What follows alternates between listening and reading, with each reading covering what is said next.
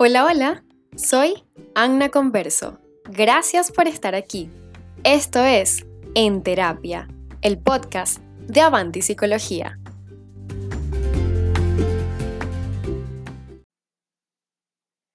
Hola, bienvenidos a la sesión número 5 de En Terapia. Es un gusto realmente seguir con ustedes sesión tras sesión en este espacio de Avanti que nos ha permitido profundizar y entender lo maravillosamente caótica que puede ser nuestra mente. El tópico de hoy no es otro sino perfección. Saben que me gusta mucho partir del concepto básico y puro de la palabra, por lo cual consultamos con los expertos. Y según la Real Academia Española, perfecto significa, abro comillas, que posee el grado máximo de una determinada cualidad. Esto todavía no me quedó muy claro o no se asemejaba mucho a la sesión de hoy, por lo tanto busqué uno mejor, que es perfeccionismo. Y abro comillas, es la tendencia a mejorar indefinidamente, y escuchen bien esto, indefinidamente un trabajo sin decidirse a considerarlo acabado. Básicamente el perfeccionismo es un trabajo que nunca termina.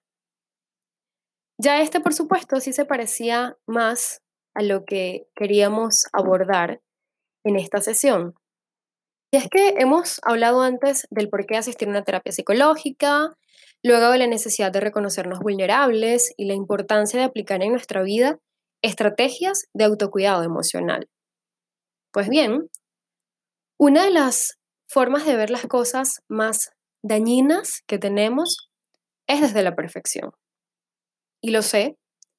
Sé que de alguna manera aquellos a los que nos gusta la palabra perfección o perfecto puede llegar a ser una cualidad que nos permite sí ser brillantes en muchas áreas, tiene muchísimas ventajas, tiene un camino muy positivo porque nos invita a no ser conformistas, a siempre dar lo mejor de nosotros mismos. Y les confieso que a mí por años me había funcionado ser perfecta, o mejor dicho, a actuar como perfecta.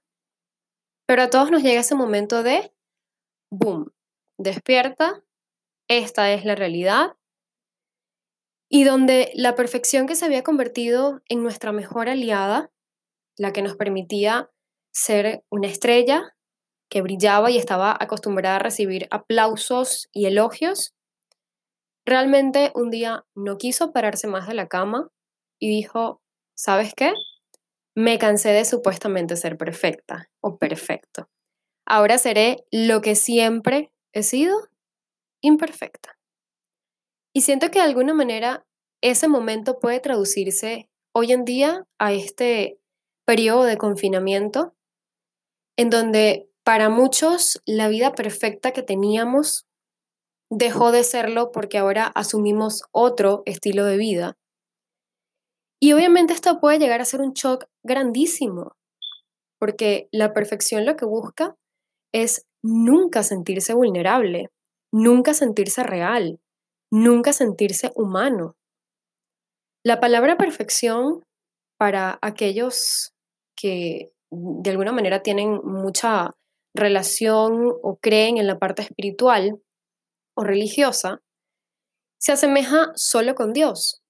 Es como perfecto solo Dios para los que creemos en Él. Y por supuesto, siempre los seres humanos queremos sentirnos superiores no en el mal plan de la palabra, sino que todo esté siempre ok, que todo esté siempre bajo nuestro control. Y cuando esto no sucede, la buena pregunta es, ¿qué sucede? Te invito a que en este momento te preguntes, ¿qué pasaría si un día aquello que haces supuestamente perfecto, ya no lo haces más así? ¿Qué pasaría si aquello que sueles tener bajo control ya no lo tienes más? Esa ilusión de perfeccionismo probablemente se va a caer. Y solo quedas tú, siendo tan real, tan humano e imperfecta o imperfecto como siempre fuiste. En la sesión anterior te preguntaba si la perfección para ti representa una virtud o un problema. Porque dependiendo de cuánto necesites serlo, podrás responderte esta pregunta. Este patrón de pensamiento puede venir desde las exigencias, por ejemplo, de nuestra infancia. Esos padres quizás autoritarios o súper exigentes con sus hijos, que exigían quizás notas o calificaciones siempre altas, o conductas intachables a nivel moral. De alguna manera eso que te exigían de pequeño o de pequeña, ahora te lo exiges tú. Y también pasa que se lo exigimos a los demás. Y aquí nos hacemos la pregunta también muy válida, ¿por qué tendrían los demás que cargar con eso que es solo nuestro? Emocionalmente hablando, quien busca constantemente la perfección se siente insatisfecho casi siempre. Y coincidirás conmigo que hagas lo que hagas, digas lo que digas, te esfuerces lo que te esfuerces, tanto con nosotros mismos como con los demás, y por supuesto, está clarísimo que de esa insatisfacción constante va a llegar la frustración. Cuando la perfección dice, hoy no quiero, mejor me quedo viendo Netflix, que te acompañe la imperfección, la invitada no grata de nuestras vidas, de alguna manera entendemos que no nos queda otra que aceptarlo, asumirlo y fluir con lo imperfecto que pueda venir. Y ahora bien, esto sí puede volverse un problema, un gran problema.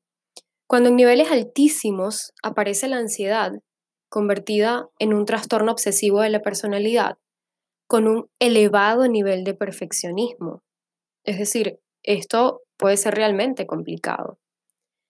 Obviamente desde la psicología todo va a ser sano todo va a estar ok o todo va a estar dentro de lo normal hasta que eso interfiera significativamente con tu vida. Si el ser o el buscar ser perfecto o hacer todo desde la perfección llega a un nivel exagerado en tu vida, un nivel que te genera una insatisfacción grandísima, constante, un nivel de frustración enorme porque probablemente nada llegue nunca a considerarse terminado o perfecto. Entonces, esto obviamente aquí se puede complicar.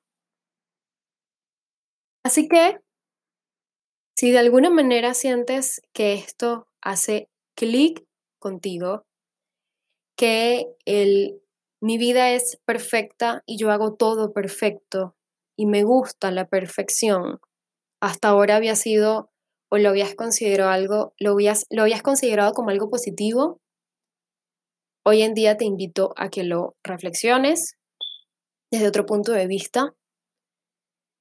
Te invito a que si te sentiste identificado con algo de lo que en esta sesión estamos planteando, pues te invito a darle un stop a la ilusión de perfección en tu vida, porque duele mucho y es muy fuerte sí, caer en cuenta de que perfecto no hay nada, de que perfecto no hacemos nada y de que es una ilusión y de que son además expectativas sumamente grandes y exigentes con nosotros mismos y también con los demás. Y de alguna manera darle la bienvenida a eso que nació contigo, que nació conmigo pero que hasta ahora es que la vamos a dejar entrar, la imperfección. Particularmente te aseguro que aprenderás muchísimo, muchísimo de ti mismo. Quizá uno en la vida aprende más de lo imperfecto que de lo perfecto. Uno aprende más del error, entre comillas, que del éxito. Uno aprende más del fracaso, entre comillas, que de los aplausos. Y no es que minimicemos los aplausos, los elogios, esa parte bonita y casi perfecta de nuestra vida, sino que de alguna manera vivir sumisos a pensar que eso siempre va a ser así, es lo que nos puede resultar particularmente complejo y además bien difícil de manejar cuando no le hacemos espacio en nuestra vida a la imperfección, a lo humano, a lo real. Te voy a dejar esta frase que me encantó, la leí por allí y creo que tiene que ver con todo lo que hemos conversado lo que ustedes han escuchado en este espacio. Y es que la búsqueda de perfección es el disfraz de la inseguridad. Me hizo muchísimo ruido porque cuando la frase habla de inseguridad y la coloca al mismo nivel de la perfección, pareciera que el querer ser perfectos habla mucho de nuestras propias inseguridades. Y esto deja un espacio abiertísimo, súper, súper abierto a nuestra autoestima, a nuestro autoconcepto, pero también nos puede hablar de que no nos sentimos capaces o que no contemos quizá con las herramientas emocionales, cognitivas, para hacerle frente a los problemas. A lo mejor va por aquí y obviamente está súper interesante averiguarlo. Por eso te espero en la próxima sesión en donde hablaremos de las formas que tenemos de afrontar nuestros problemas. Súper útil, ¿no? Hoy en día además. Bye bye. Esto fue la sesión número 5 de En Terapia de Avanti Psicología.